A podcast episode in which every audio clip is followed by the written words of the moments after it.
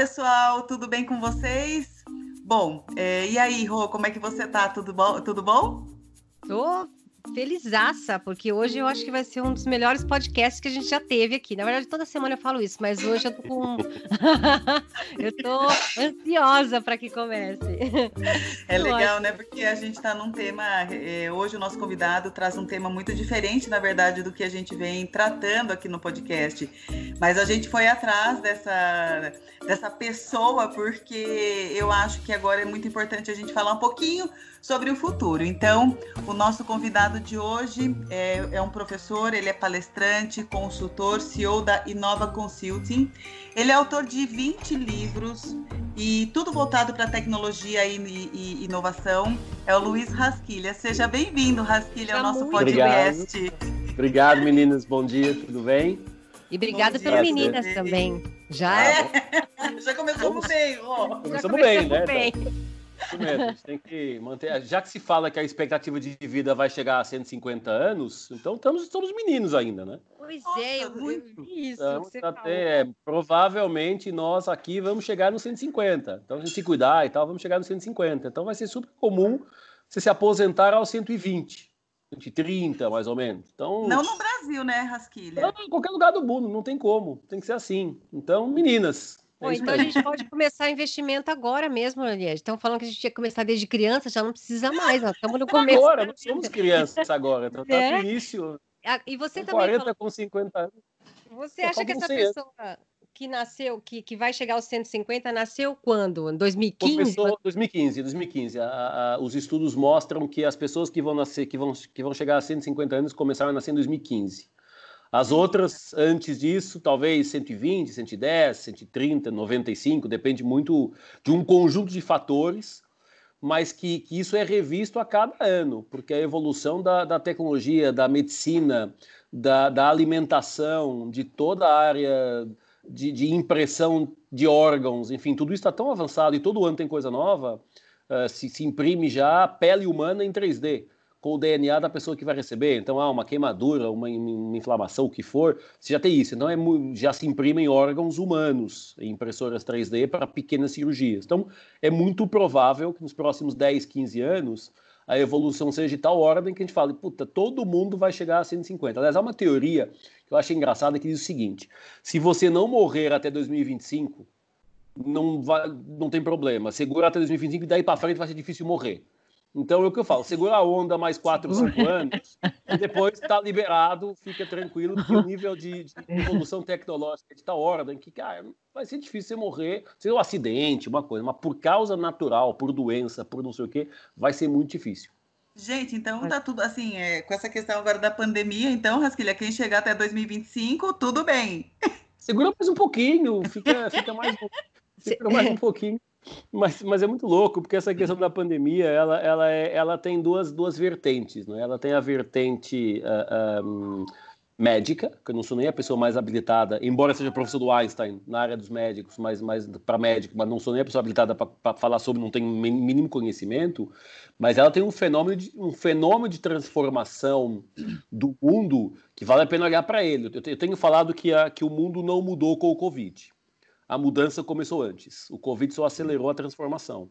Porque uhum. mundo digital já existia antes, porque trabalho remoto já existia antes, porque toda essa discussão de, de transformação digital, mundo agility, uh, trabalho remoto, rede social, já existia antes. Nada uhum. foi inventado, nada foi inventado no Covid. O que aconteceu foi que o Covid mostrou que todo mundo precisava se transformar digitalmente e criou, todo mundo fala da novo normal, mas ninguém explica o que é. Mas criou o novo normal. O que é, o novo normal? Nós vínhamos a nossa vida normal, tocando a nossa vida, cada um a sua carreira, a sua família, o seu dia a dia, sem grandes mudanças, até com alguma resistência à mudança. Uhum. E quando chega um fenômeno externo, no caso uma pandemia, mas pode ser um terremoto, pode ser uma guerra, pode ser um tsunami, enfim, algo que muda a realidade e que impacta o mundo. Por sinal, o último grande fenômeno que impactou o mundo antes do Covid foi a Segunda Guerra Mundial, com o hum. mesmo nível de impacto global. Tudo o resto, pelo meio, durante 70, 80 anos, foram uh, fenômenos localizados. Então, um terremoto existiu um monte, mas foi localizado. Tsunamis, um monte, localizado. Uhum. Guerras, infelizmente, um monte, mas localizadas. Nada com um poder de, de massa como foi o Covid. O que o Covid fez? Nos deu a, a, a, a chave virou que a gente precisa encontrar novas soluções e, e tivemos que o fazer. Isso é o novo normal. A gente tem um momento ali que não acredita, ah, não é nada grave. Depois uhum. a coisa chega e fala, putz, chegou, o que é que eu faço? Depois chega no fundo da conversa, ferrou, é o fim do mundo.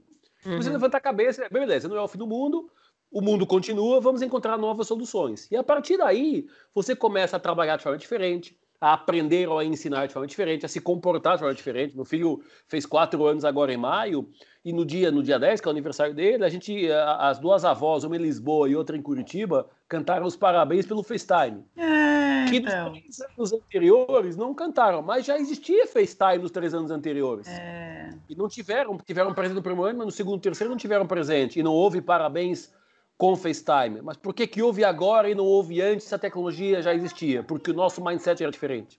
Então, quando você entende que a realidade te muda o mindset, você muda o comportamento. E a partir daí, você não volta ao antigo normal, você tem um novo normal. E por isso é que se fala muito desta, desta quase realidade paralela. Então, acho que, que e esse é um, estamos num momento importante da humanidade, e daqui a 50 anos, quando eu olhar para trás, vai dizer, ah, foram ali seis, sete meses que, que o mundo teve um chacoalhão. E foi só isso. A gente está no meio da confusão. Então, para nós é uhum. duro, é dolorido, é, é doloroso, é do, toda essa, essa, essa, essa necessidade de ficar em casa, de reajustar, de ficar em casa. Mas quando você daqui a 10 anos olhar para trás, cara, foi uma vírgula, um ponto e uma vírgula na história da humanidade. Não mudou nada. É dizer, mudou um monte de coisa, do ponto de vista de comportamento e adoção, mas não é o fim do mundo como muita gente esperava. Por sinal, os números vão mostrando, é uma pandemia até bem menos grave que um monte uhum. de outras, de outras coisas que diariamente acontecem. A própria pneumonia parece que mata mais gente uhum. do, que, do que a uhum. pandemia. E aqui não estou uh, defendendo um ou atacando o outro, só colocando Sim. variáveis em perspectiva, porque acho que essa é sempre a, a, a nossa função, colocar em perspectiva. O fato é que tudo mudou. O fato é que você. Ah, não dá para dar aula remoto. Tá, todo mundo está tendo aula a partir de casa. Ah, não dá para vender para cliente sem visitar o cliente. Dá, você visita o cliente pelo Zoom, pelo Skype, pelo FaceTime e dá para fazer. Não dá para trabalhar o time, não sei o que. Dá, você tem happy hour digital, yoga online, uh, reunião de não sei o que, o cara tomando banho, a câmera abriu e todo mundo viu que ele estava tomando banho, mas é... tudo bem. Faz parte do dia. E o fato é que aquelas verdades absolutas. E nós temos hum. um cliente que tem 27 mil pessoas no mundo, são 40 escritórios, são 80 países, 40 escritórios, são 80 escritórios, 40 países, perdão. 27 mil pessoas, 100% remoto. Não tem ninguém no escritório. Nossa, é muita E o nível de produtividade aumentou. Quando o CEO era das pessoas mais resistentes ao home office. Agora ele fala: pera um pouquinho. Talvez não faça sentido voltar para os escritórios, uhum. Porque as pessoas estão trabalhando mais felizes e entregando mais. Pois é, só que tem, que tem que existir alguma coisa externa que te mostre essa realidade, porque você, se alguém te falasse se você não acredita, você não muda. E aí teve que vir esta, este fenômeno para mudar essa nossa realidade. E é neste momento que nós estamos da vida. E é, eu tenho uma colega que é engraçado, ela trabalha numa empresa, começou recentemente, é, ela a, a empresa da Austrália, mas também tem várias é, é filiais espalhadas pelo mundo, uma delas é no Brasil, aí na, na Avenida Paulista, em São Paulo. E ela, assim, todo mundo sempre trabalhando no escritório na Paulista, chegou a pandemia, todo mundo home office. E aí, anteontem, ela me mandou uma mensagem e falou: acabou, a gente não volta mais para o escritório. A empresa se deu conta de que ela não tem um terço dos gastos que ela tinha antes com a gente trabalhando home office e a gente está produzindo mais. Ou seja, vai ficar todo mundo em casa, quer dizer, realmente virou gasta, realidade.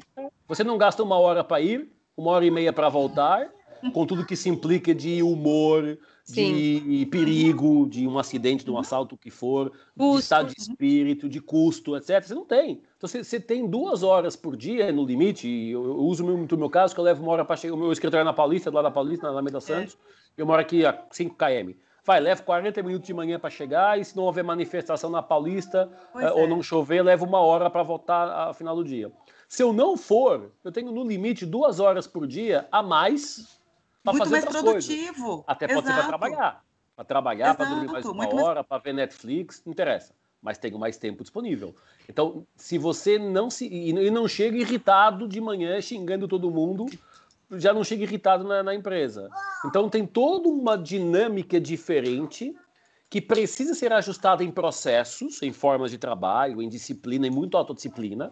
Porque uma coisa é eu estar na empresa e ter do meu lado o chefe que está olhando e a gente está tá ali, eu sei que é das 8 às 6 e pronto. Outra coisa é eu estar em casa, cara, e o mundo se torna. Agora eu vou parar 10 minutos porque vou ver um desenho com meu filho, ou vou comer uma bolacha, ou o que for. Então, é uma outra dinâmica. Há pessoas que se adaptam melhores do que outras, não tem nada a ver com idade, tá? Tem que ver muito com a uhum. cabeça, e tem pessoas de 60 anos muito mais em home office adaptadas que caras de 30. Não tem que ver necessariamente só com idade mas é uma, uma, uma, uma realidade que todo mundo teve que aprender e com mais acerto ou menos acerto, todo mundo está fazendo. E as empresas estão. Estamos vendo aí, como você acabou de falar, essa sua amiga, mas tem um monte de exemplos que falam, cara, para que voltar? Ou de repente, Exato. em vez de voltar cinco dias na semana, vai dois, que é para fazer reunião de ponto de situação, etc. Na China, 30% das pessoas que voltaram aos escritórios não fazem reunião presencial mantém a reunião digital. Uhum. E dos 100% que poderia ter voltado, 30% ficou em casa. Então, estamos vendo uma média apontando para de 30% a 50% das empresas ficarem em casa trabalhando. E não tem motivo nenhum para voltar para a empresa, do ponto de uhum. vista de, de, de, recurso. E é isso, é mais barato. Agora, quem tem escritórios, quem é dono de metro quadrado para alugar no mundo, tem um problema para resolver. Tá, se, é, tá se fala que a Faria Lima, a Faria Lima pode ter 75 mil metros quadrados de, de escritórios vagos até o final do ano, devolvidos. 75 mil. Você imagina o que isso é traz de impacto de, de IPTU. Aqui em Nova York está acontecendo um pouco isso, essa, essa mudança aí, é porque muita gente, claro, também perdeu seus trabalhos aqui, os postos de trabalho, mas não consegue morar. E é um dos lugares mais caros do mundo, que é Manhattan, né? Tem é. vários lugares vazios. É, não só pela pandemia, mas pela questão econômica mesmo. As pessoas não claro. têm nem condição mais de manter essa situação e acaba é, procurando novos, novos postos. É, você, você, citou em uma das suas palestras que a mudança do mundo foi a, foi a partir do primeiro iPhone em 2007. Uhum. Eu queria entender isso porque a gente estava até comentando, né, Liege, nos nossos podcasts anteriores, que a, a mudança para o jornalista mesmo foi o Google né? Quando a internet, o Google, e você põe a situação um pouco mais para frente. Por que o iPhone? É, porque o iPhone, a gente tem a terceira revolução industrial que começa nos anos 60 e que 70 que traz a internet e traz o Google, traz o Orkut, traz o ICQ, traz, enfim. Mas a coisa explode quando você passa a ter isso na palma da tua mão. Uhum. Quando o teu iPhone o primeiro smartphone te permite você na palma da mão acessar o Skype, acessar o Facebook, acessar e pensa que antes de 2007 não havia Spotify, não havia Waze, não havia uh, Facebook. Facebook começou em 2004, mas ganhou o mundo em 2007 porque o iPhone permite que você acesse pelo aplicativo. Não havia Waze, não havia uh, YouTube, uh, ou que havia não, Uber. Então, quando você vê que, que a, o acesso à informação começa, quando você tem na palma da mão essa possibilidade, há toda uma mudança. E a partir de 2010, que é quando eh, os outros os smartphones se massificam no mundo, a Samsung, a LG, por aí vai, você passa a ter a informação na palma da mão. A gente fala que, que o iPhone dá o primeiro passo para a mudança de comportamento, para conseguirmos acessar a informação em tempo real no momento que nós quisermos. E hoje você consegue fazer tudo pelo iPhone, trabalhar, uh, entretenimento, Netflix, uh, Prime Video, o que for, comprar tudo pelo iPhone, pelo iPhone e pelo, pelo smartphone. O iPhone é o, é o meu, mas, mas pelo smartphone. E essa mudança de comportamento que, que, impactou as empresas, porque passamos a ter, por exemplo, eu sempre falo, é a primeira vez na história da humanidade, nesta década que passou e agora a gente está, que um cliente sabe mais de um produto que um vendedor que está vendendo. Por quê? Uhum. Porque ele tem acesso à informação. Que o paciente sabe mais a doença que o médico está atendendo. Por quê? É. Porque tem acesso à informação. Porque já viu o canal YouTube do médico A do médico B, tem o grupo dos amigos do, do WhatsApp, tem a Wikipedia, tem um monte de coisa. E isso em 2016, o World Economic Forum falou: isto então é uma nova revolução industrial, é a quarta revolução industrial. o poder da tecnologia, que já existia, mas principalmente o poder da conectividade. Porque o Google antes, na área de jornalismo, como você falou, ele, ele era tecnológico, mas não era conectado. Ou seja, uhum. você acessava informação é e ponto. Hoje você pode acessar a informação e pode compartilhar, comentar, ver, ver, quem comentou, ver quem elogiou, ver quem xingou, cruzar informação com outra informação, real news, fake news. Então é uma, é uma discussão de conexão que tem o primeiro momento em 2007. E isso acontece porque, porque que a Apple lança o iPhone só em 2007 porque em 2007 nós conseguimos atingir 94% da informação do mundo armazenada digitalmente. Hum. Até 2004 só havia 50% da informação. Lembra? Imagina, você tinha o, o, o BlackBerry. Uhum. Você se conectava ao quê? A nada. Eu tinha o BlackBerry. Eu tinha. Nada. Eu tinha BlackBerry. Não tinha, não tinha o que conectar. Mandava e-mail e recebia e-mail. Ponto. E a era o máximo já. Era o máximo. Era o máximo. A partir do momento que você tem o, o, a, o BlackBerry um pouquinho mais turbinado e acesso à informação, informação ao que acessar, a coisa muda. Porque o próprio, a Nokia tinha um communicator, que era um tijolão que abria, que eu tive um também lá em 2003, 2004, que também se conectava à internet. Mas não tinha o que se conectar. Não havia informação. Havia um Google básico, uma Amazon limitada e pouco mais do que isso. Quando a informação cresce para 94% armazenada digitalmente, aí eu digo, bom, agora eu posso lançar alguma coisa que se conecte. E tem aqui três leis que suportam isto. A, lei do processamento de informação, a lei da transmissão de dados e a lei do armazenamento, que permite hoje você pegar um iPhone e fazer o que você quiser ali dentro. Então, este momento é o primeiro pilar de transição, 2007, o segundo é 2016, com o Fórum Econômico Mundial dizer, peraí, mudou o comportamento, as pessoas estão em outro, outra pegada, então vamos olhar para isso com muita atenção. E terceiro pilar, 2020, quando o Covid diz, agora acabou a interação humana, o olho no olho, vai tudo para casa e usa e a, a, interação passa a ser por uma tela de computador, de tablet, de celular, você decide, mas tudo por uma tela. Então, são três pilares que agora olhando em perspectiva, são talvez o, o, primeiro pilar iPhone com aquelas três leis e a informação uh, digital, o pilar quarta revolução industrial e o pilar Covid, são três momentos que, de certa forma, nos trazem para uma nova realidade que é a que temos hoje de, de, permanente conexão e eu acredito que ninguém mais consegue, conseguirá viver sem esta conexão, seja ela mais redes sociais, mais aplicativo, mais o que for, mas isso é, é algo que foi assumido e não tem o que fazer. Já se fala na quinta revolução industrial, no final desta década, 2027, quando uh, homem e máquina, o ser humano e máquina se fundirem. O que, é que isso significa? Se chama singularidade.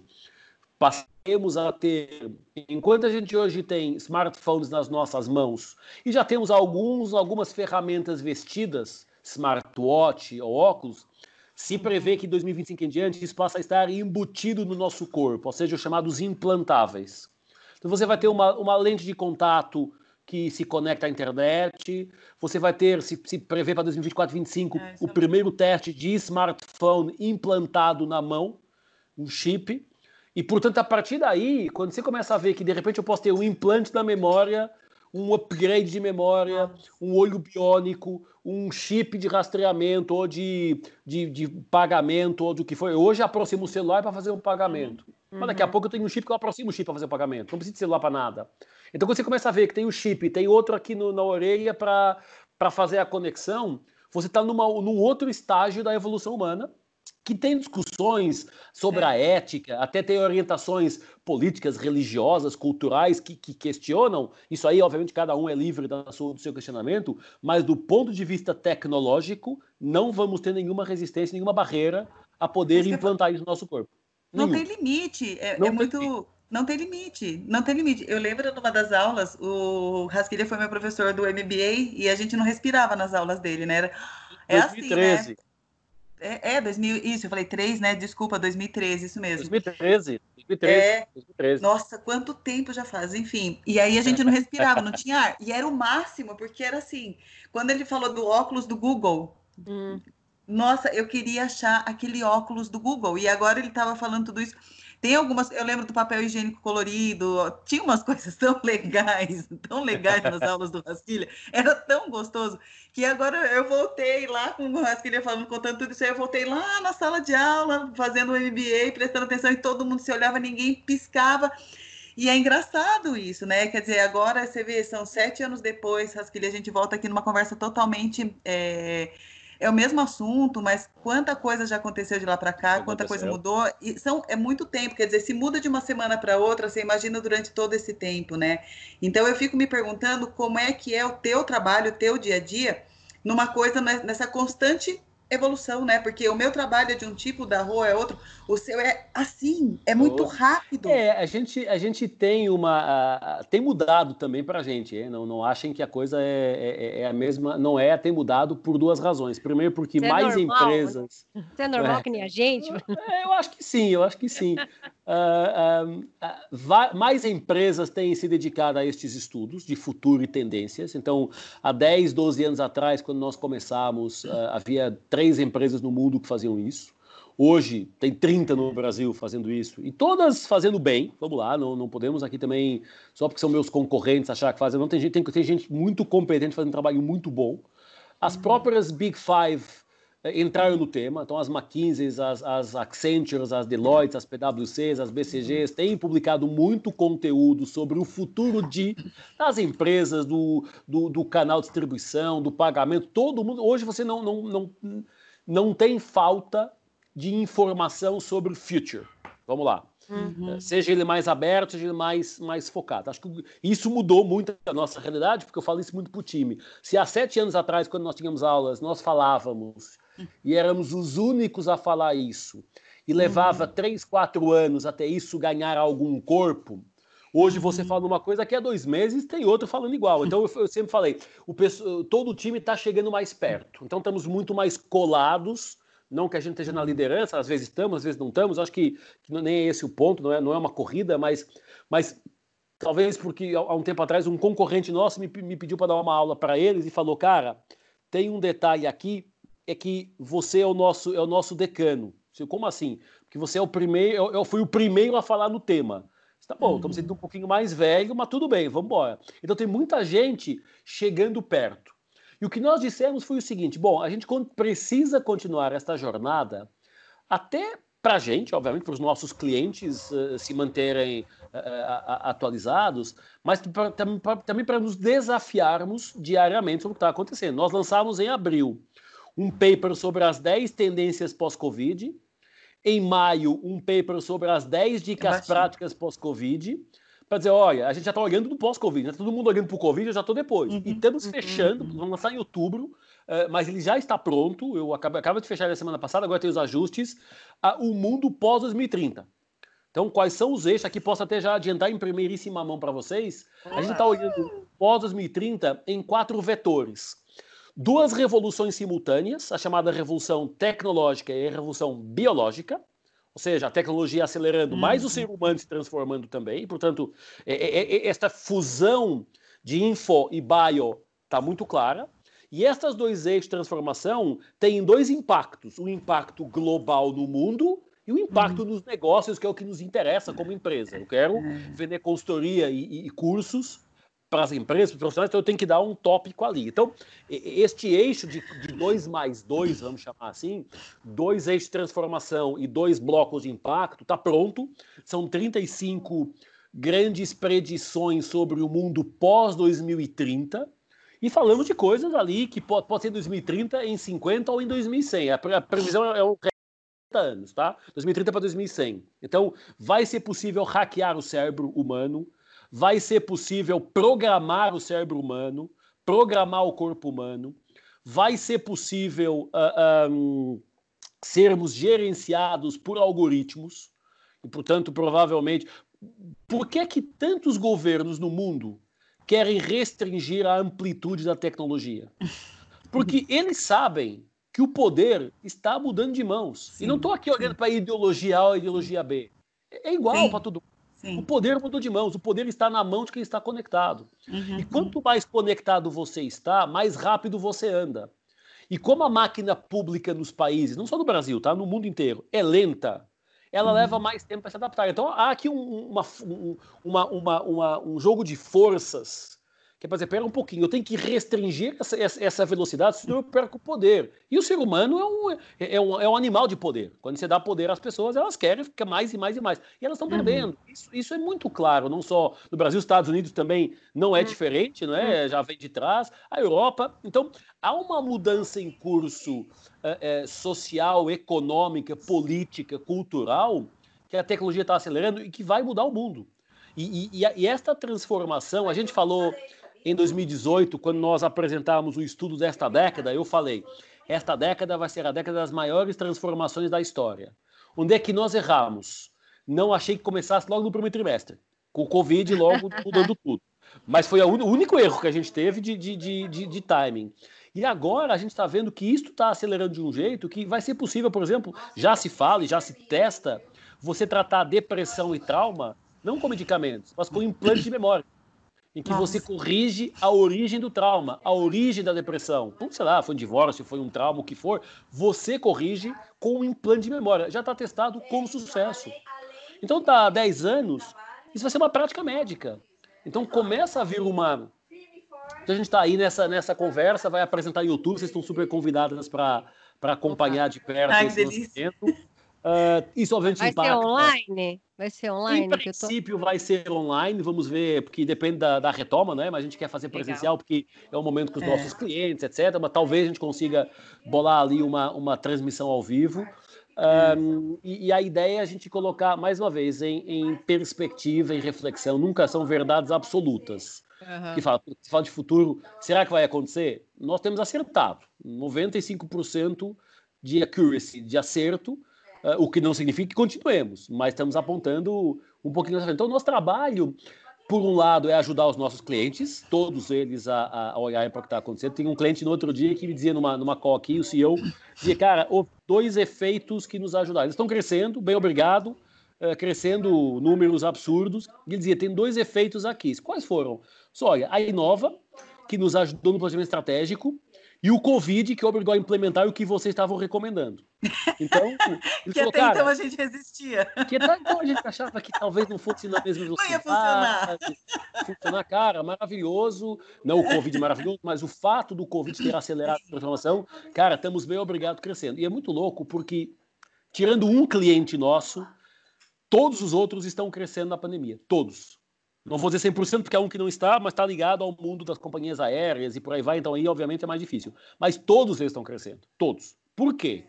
Porque de alguma forma estão seguindo as nossas recomendações, estamos trabalhando juntos para uh, olhar um pouquinho mais para frente. Isso, essa é boa parte do nosso trabalho, então ajudar os nossos clientes e, e eu diria até muitas vezes evangelizar os nossos clientes. Hoje é um pouquinho mais fácil, porque eles falam, cara, a Inova estava certa, o Luiz estava certo, então hoje, hoje é mais fácil o Covid. Você já provou que a coisa acontece assim, né? 12 anos fazendo isso. E é. quando o Covid valida o que nós estamos fazendo, nós ganhamos é, então. um pouquinho mais de, de confiança dos nossos é. clientes. Estava numa live no outro dia com uma, uma cliente nossa, uma marca de relógio. Ela dizia, cara, há cinco anos atrás eu tava, a gente fez um projeto, eu recuperei o que a gente estava escrevendo, está tudo acontecendo. Mundo remoto, mundo digital, é, empresas, é, home, tá, tá tudo lá.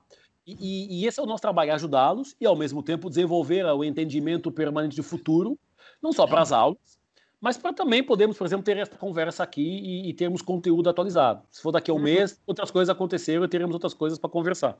Não é? Uhum. Eu, no começo da, agora do podcast, eu com a Rosana, antes de colocar você na conversa, a gente estava falando é, de como a gente ia é, começar a conversa com você, né, Rasquilha? E aí a gente começou com a história da pandemia, ela falou ali, pois é, mas na verdade o home office, é, a, o Covid só acelerou, o que já era tendência, né? E é Isso é verdade mesmo. mesmo, né? Quer dizer, o home office já era uma tendência, e é muito engraçado que se você pensar, eu trabalho home office há, sei lá, 13, 14 anos, muito tempo. Mas as pessoas não, não botavam muita fé, falavam, ah, imagina, não. né? Ela trabalha em casa, negócio estranho, não sei o quê. É igual quando você vai fazer não o MBA lá, você vai fazer o não faz não nada. Faz nada, nada. Paga pouco. Foi o Santomé é, da situação, né? Você vai ter que ver para crer, né? Foi te empurrou, então, na verdade. É, era muito estranho, porque as pessoas não, não, te dão a credibilidade, né? Quando você fala que você trabalha em casa. E a mesma coisa quando você vai fazer o Towards Innovation. Ah, imagina, você vai fazer o quê? Tendência? Para que, você vai fazer esse MBA? Eu lembro que tinha essa discussão também, né? Quer dizer, está aí agora mais do que nunca tudo é. super comprovado, né? Chancelado. Hoje está comprovado, hoje está, hoje está comprovado que, que a análise de cenários e tendências não é a única, mas é mais uma ferramenta extremamente eficaz de reduzir incerteza e ambiguidade na gestão. Porque se você olhar é. um pouquinho para frente, olhar para as grandes tendências, pode peraí, eu não vou fazer isso, ou eu vou fazer aquilo, porque faz sentido. Transformação digital. Transformação digital se fala há cinco anos, quatro anos em transformação digital. Só agora que o pessoal começou a entender o que, que isso significa, que não é colocar tecnologia, é mudar o modelo de negócio. E a tecnologia é consequência. Eu sempre falo que é mais transformação do que digital. Porque a, a sensação que existia é agora contrata aí a empresa A ou B, põe tecnologia, põe software, põe servidor, põe não sei o quê, somos digitais, mas continuamos pensando na, na é. forma analógica. Mentira, dentro agora a gente caixa. tem que mudar dentro da caixa, agora a gente tem que mudar o nosso, o nosso mindset. E isso está se comprovando, está se confirmando e o nosso desafio agora, eu falo isso muito para o nosso time, é qual é o next step? Então, este nosso relatório 2030 and beyond, como nós chamamos, para frente, é uma tentativa, me parece bem, bem, bem afinadinha, de, de empurrar um pouquinho mais a fronteira de conhecimento. Dizer, beleza, então vamos, vamos, vamos empurrar essa conversa. Lá uma previsão, uma previsão que fala em bubbles, em bolhas. Nós vamos viver e trabalhar em bolhas. Isso já acontece hoje. Já acontece hoje pela, pela desigualdade social, já acontece hoje pela questão urbana versus não urbana. Já acontece hoje. Agora, que bubbles vão ser essas? Outras bubbles. Bubbles por interesses comuns. Uh, por exemplo, nós temos, no outro dia estávamos mentorando uma startup que tinha, um, um, tinha dois sócios, tá? Um com 66 anos, doutorado em física, não sei o quê, e um moleque de 17, estudante de engenharia. Uh. Que não são familiares, tá? Às vezes você avô e filho, nada, não são familiares. Um cara Nossa, de 66 isso é uma exceção, hein? Puta, é uma puta diferença. É. Porque a startup são os moleques ou são os, os que uhum. perderam o emprego que foram fazer startup. O cara se aposentou e falou, cara, tem uma oportunidade aqui. E o menino fazendo. E eles se juntaram e nós fomos mentores, mais o Marcelo Veras até, fomos mentores deles é. nessa, nessa conversa. Então, tudo, tudo está em uh, uh, rediscussão, em discussão. Então, tudo pode ser redefinido, não há verdades absolutas. Eu tenho falado que os livros de gestão vão ter que ser reescritos. Uhum. Porque aquilo, e eu diria, enfim, a área de gestão é a minha, mas eu diria até talvez os livros das ideologias, os livros da saúde, os livros dos, da, das culturas, tudo tem que ser reescrito porque tudo é diferente. Aliás, a você forma... reescreveu a, a pirâmide de Maslow, né? É, reescrevemos a pirâmide de Maslow. Ela agora, além da bateria e do Wi-Fi, colocamos máscara e álcool gel também, porque passa a tarde, mais, ela só vai crescendo, não é? A gente tem, agora tem que ter máscara, álcool gel, Wi-Fi, bateria para ver o resto. Então, temos aí uma. E isso é a dinâmica do mundo. E eu acho que o legal, é tão legal estar vivo neste momento, porque a gente vive, a gente está vivendo, a gente faz parte dessa transformação. Se pensarmos nos nossos pais ou os nossos avós, ele, só para ficar em duas gerações, não, não vamos nem para a Idade Média. Uh, uh, nós, eles não tinham a, op, a, opção de mudar o mundo. É. Nós temos. Está na nossa mão. E nos nossos filhos, mais ainda. Então, nós, nós, nós somos uma geração, é. e nós somos a geração da mudança, que viemos do mundo analógico para o digital.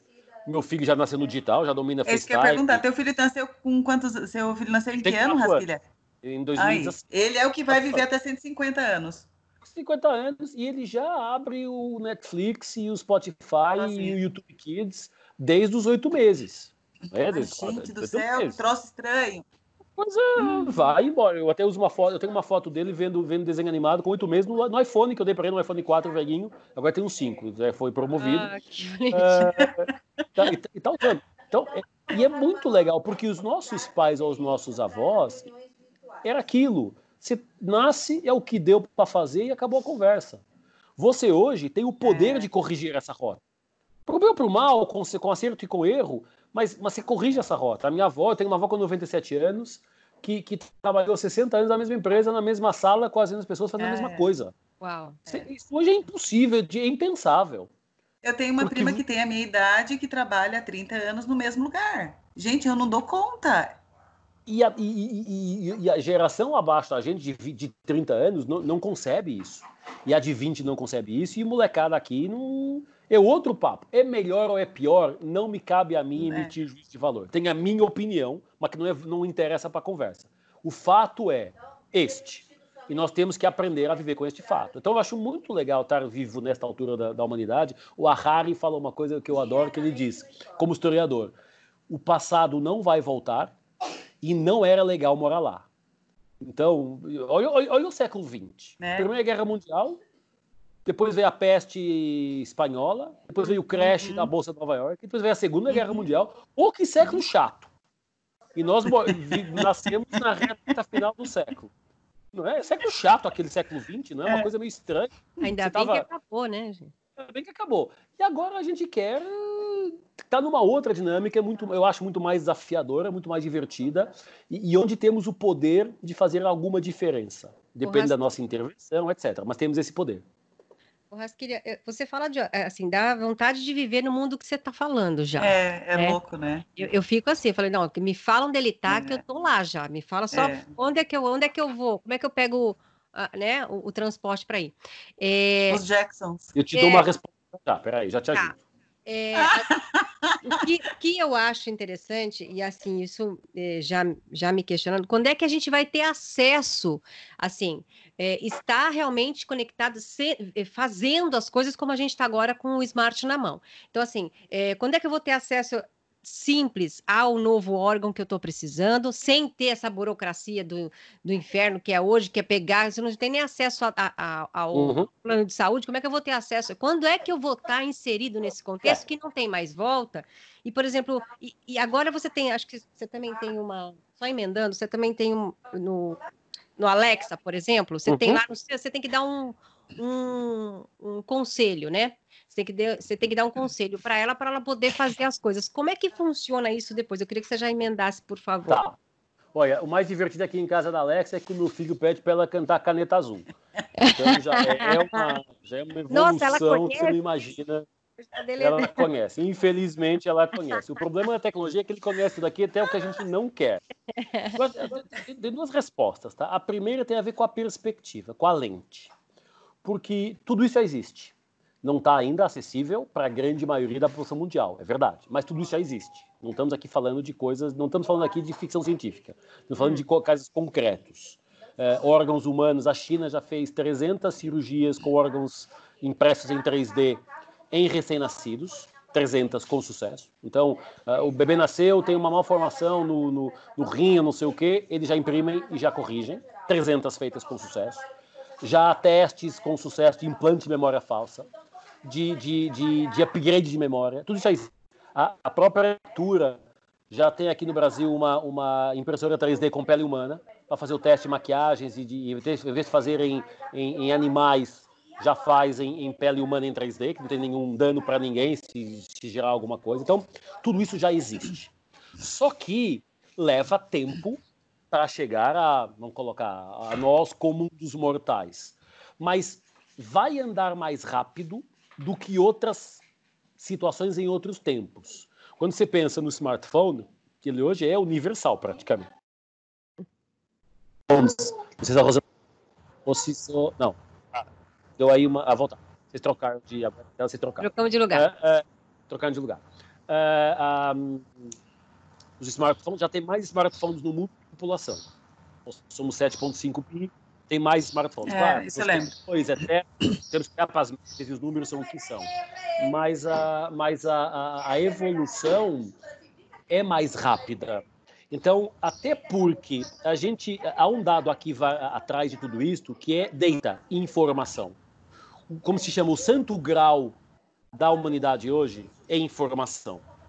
E quem é que vive de informação? A Amazon, o Facebook, a Apple, o Google, todas as empresas de informação. Então, há um movimento crescente destas empresas acelerarem o acesso à conexão para poderem acessar a informação. Então, vai ser muito normal e muito comum a gente ver a SpaceX da vida, o Elon Musk, mas também o Microsoft, o Google, e a Apple, e a Amazon, e o Facebook, e todas elas, acelerarem acesso, seja a conexão ao smartphone, ao tablet, ao que for, a, a, aos chips implantados, porque vão ter acesso à informação. E com acesso à informação, eu corrijo a minha rota de relacionamento com o cliente e eu entrego o que ele precisa se ele saber que precisa. E, portanto, há toda uma dinâmica de que a gente hoje chama de mídia programática nas redes sociais, que você fala, ah, faltou, acabou o café em casa, e vai aparecer no meu Facebook uma promoção de café, porque minha, o meu smartphone ouviu, o meu computador ouviu, e, e isso vai trazer, isso vai passar para o ser humano. Portanto, isso já existe.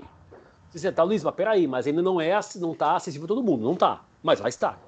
E vai estar nos próximos 10, 15 anos, 20 anos. E, portanto, o que levou 200 anos para chegar à população, penicilina, por exemplo, vai uhum. levar 10, vai levar 5. Então, é uma tendência de acelerar e não tem como parar esta conversa. Não tem como parar, a não ser que haja um, uma guerra nuclear, mate 80% da população mundial e a gente nem começar do zero. Não uhum. se prevê que isso aconteça, porque não é bom para ninguém. Uhum. Isso também as pessoas já entenderam essa dinâmica. A própria a Coreia do Norte, não sei o quê, então já está apaziguado. Ela, ela, entendeu que não era bom aquela discussão de, de, de ogiva nuclear, não sei o quê, não uhum. era bom uhum. para ninguém. Então, a, a, a, a, inteligência coletiva do mundo me parece que está um pouquinho mais clara. E apesar de todas as teorias da conspiração, apesar de toda essa discussão que existe, todo mundo entendeu que é melhor fazer juntos e permitir esse acesso, porque quantas startups estão fazendo isso? Quantos países, a China é um deles, Israel é outro, uh, o próprio Estados Unidos, como sempre, uh, quantos estão trabalhando para acelerar isso? A própria próprio Brasil com o agronegócio e o quanto o agronegócio está produzindo e crescendo, automatizando, digitalizando, é nanotecnologia, etc. É um movimento global. Então nunca houve agricultura 4.0, né? Nunca houve tanto movimento é. no mundo como agora. E é aquela coisa, quanto mais gente uh, tenta, a probabilidade de acertar é muito maior, é estatístico. E, portanto, mais startups, mais testes, mais laboratórios, mais universidades, mais não sei o quê, tirando dois ou três países que estão ainda isolados do mundo, Cuba, Coreia do Norte e Venezuela, principalmente são esses três grandes países que estão muito isolados do mundo, o resto do mundo está em movimento. Mesmo em África, tem ali alguns momentos delicados, alguns territórios delicados, tem, tem muita questão. Uh, uh, de, de, tribo, muita questão religiosa ainda na conversa. Até em África você tem países como a Nigéria, a própria África do Sul e outros que estão estão caminhando. Então, uhum. naturalmente, o mundo vai andar mais rápido ao encontro dessas soluções. Claro que depende, depois do tempo de adoção, depende um monte de coisa. Depende. E aí voltamos às, às verdades universais. Depende da classe social, depende da região do mundo, depende do poder econômico. Aí, mas mesmo assim, a gente tem assistido a uma redução, não uma eliminação, mas uma redução das desigualdades. Se olharmos na Idade Média, se olharmos no século XVIII e olharmos agora, e olharmos em perspectiva, hoje a desigualdade é muito menor do que era há 200 anos atrás. Existe, existe, hoje, ainda, infelizmente, mas é muito menor do que era há 200 anos atrás. Então, dependendo da lente que você coloca, você vê com, da forma positiva ou negativa. Ah, tem muita gente passando fome no mundo, é verdade. Mas há 200 anos atrás tinha muito mais. Tinha muito mais. É. Há 500 anos atrás eram todos. Então você quer olhar pelo lado positivo ou negativo, no sentido, é, hoje eu, eu, eu posso olhar para esse fenômeno, a fome no mundo, ela é, ela pode ser resolvida. E ela vai ser resolvida se alguns agentes do mundo quiserem fazê-lo. Porque não tem solução tecnológica para imprimir comida já existe. A nave espacial da, da o Crew Dragon no, no, na, na, na, no espaço tem uma impressora 3D para imprimir comida. Imprimiram um carne no outro dia com aparece carne, cheira a carne, sabe a carne, tem a mesma coisa que carne. Não é carne, foi impressa. Então, no limite, nós podemos resolver a fome no mundo? Podemos, se o mundo quiser. Há 200 anos atrás, nós não podíamos, mesmo que quiséssemos. Então, uhum. Eu acho que estas lentes de perspectiva, quando falam muito ah, mas o Brasil é muito violento. Qual é a lente de comparação? É a Noruega uhum. ou é a Síria? Porque uhum. dependendo da lente de comparação, a resposta não é linear. Uhum. uhum. Então, é, é muito esta perspectiva que nós queremos sempre trazer, longe de impor uma verdade absoluta, mas, gente, não aceite a verdade absoluta A ou B. Ah, o Brasil é muito violento, ponto. Calma. Será que é? Qual é a lente que eu coloco? Qual é a região que eu estou analisando? Qual é o contexto social que eu estou analisando? Porque tem lugares do sul do Brasil que as pessoas deixam a porta de casa aberta. É fato. E tem outros que, se você deixar a porta de casa trancada, você pode ser assaltado. Então, nunca. O, o ser humano é muito. É muito não, vou, não, vou dizer, é muito linear, pode parecer uma, uma, uma, uma, uma ofensa, mas é muito linear na questão de aceitar uma verdade e passar a régua igual para todo mundo. Então, ah, o Brasil é violento, ponto. Então, aqui dá a sensação que todo dia, se você olhar, infelizmente, dos Estados Unidos, tem muito mais é, acontecimentos do cara louco que entra no shopping e atira em todo mundo do que no Brasil. Uhum. O Brasil tem outro tipo. É, são tipos diferentes de, de crime. De crimes. Então a gente tem que ter tudo isso. É um exemplo daqueles que deixam as pessoas, às vezes, um pouquinho desconfortadas na, na cadeira. É um exemplo para dizer, cara, precisamos sempre olhar por, por diferentes lentes. E quando se olha para o futuro, o futuro tem que ter diferentes lentes para a gente analisá-lo. O passado não, o passado é o que foi, é aquilo. É aquilo.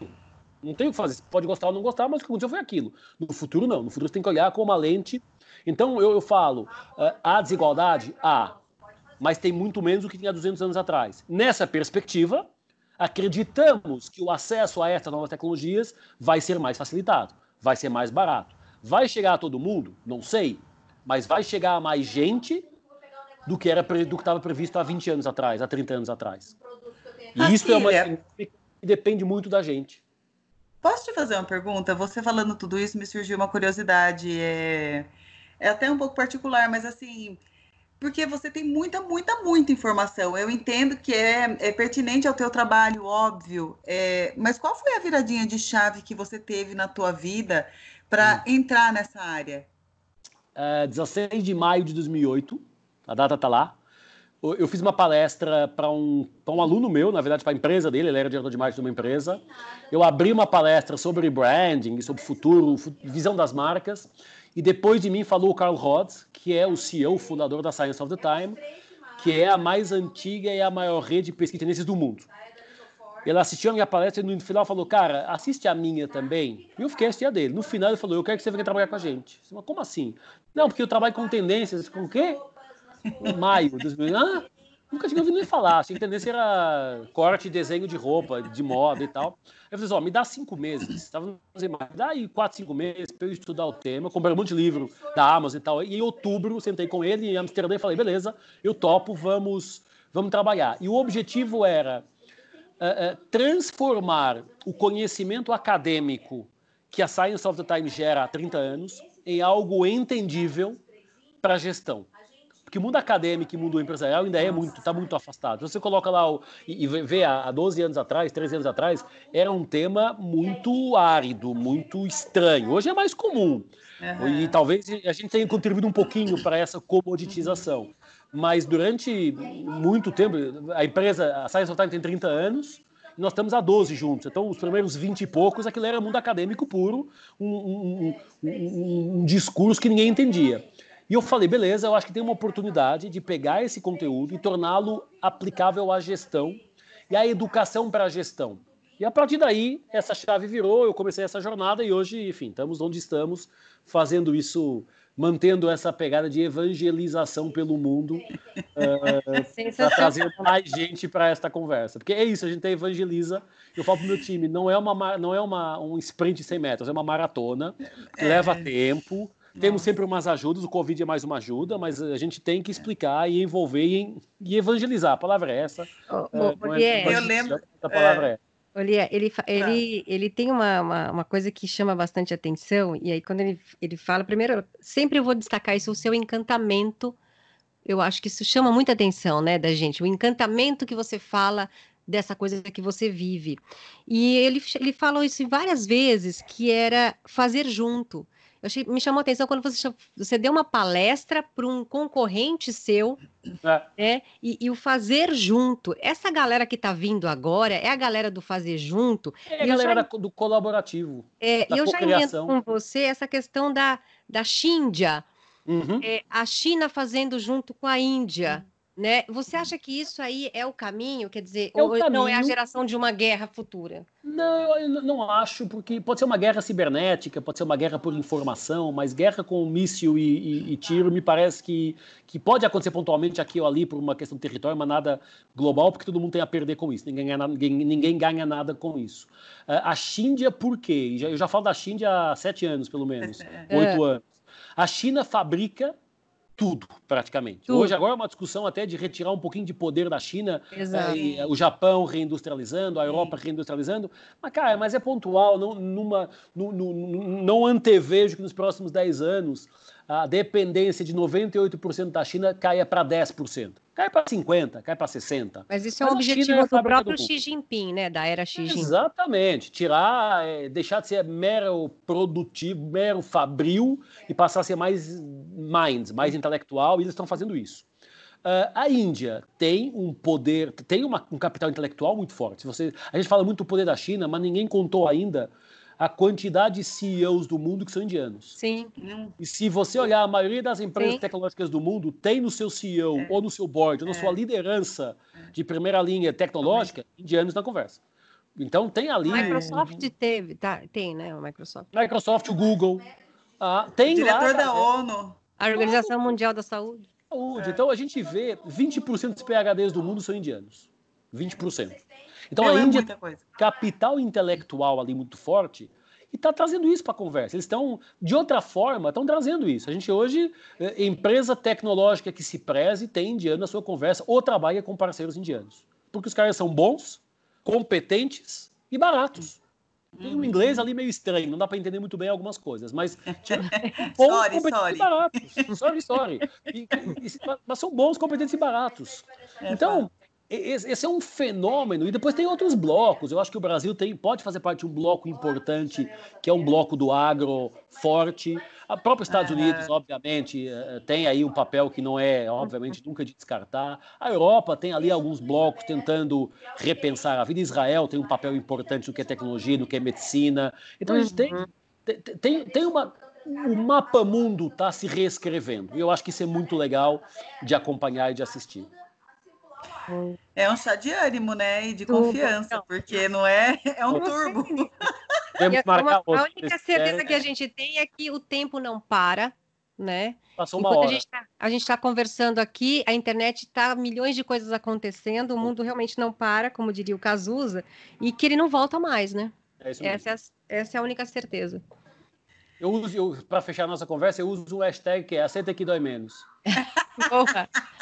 Aceita que dói menos, não adianta. Ah, porque era meu tempo, porque era bom. Não adianta, cara. É outra... Aproveita o momento, olha um pouquinho para frente e, e, e, vai nessa, nessa, nessa realidade. Não adianta, ah, mas no meu tempo, quando eu comecei, é que era legal. Não era legal. Não era legal. É, agora é legal, se você quiser que seja legal. Se você for negativo, aí tem a ver com, a, com, a, com cada um.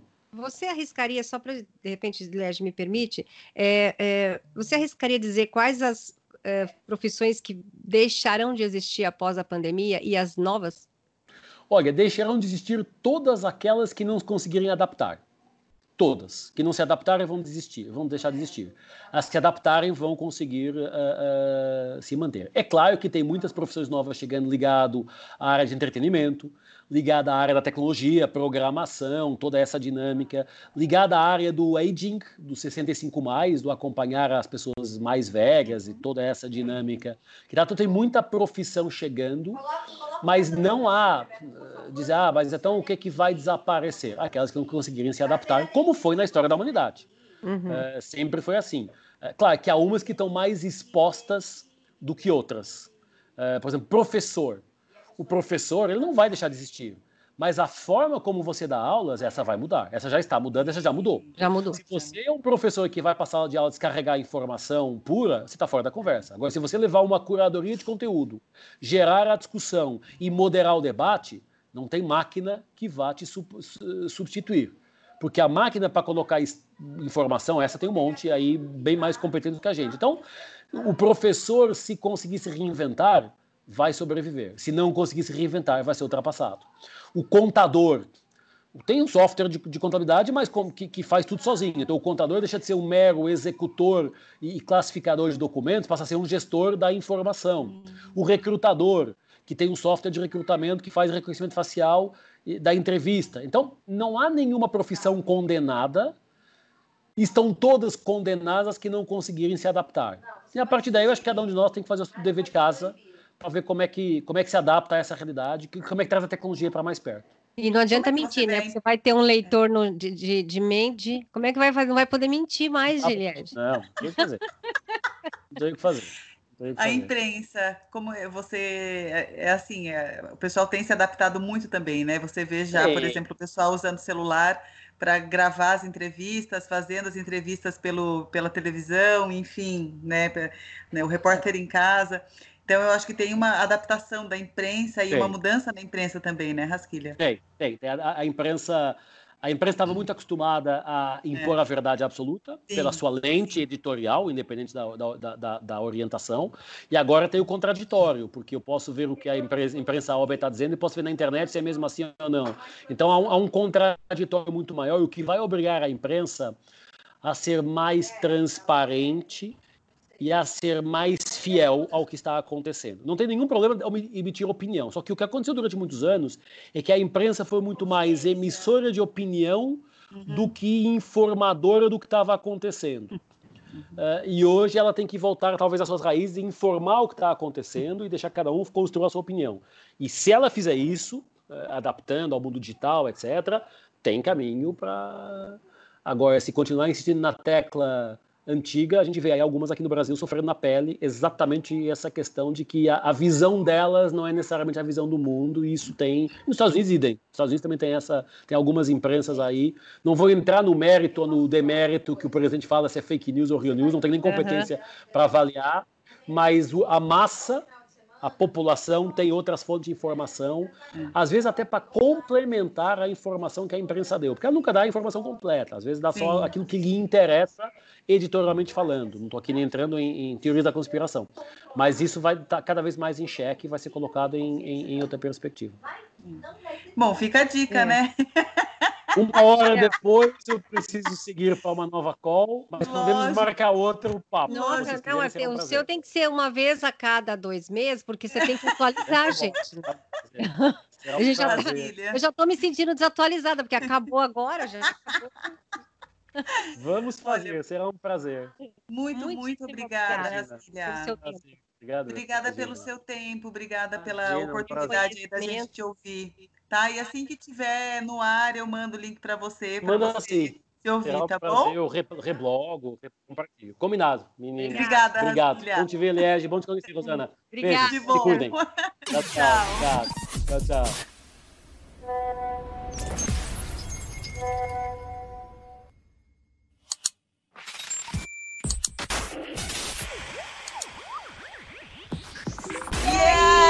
me conta! conta!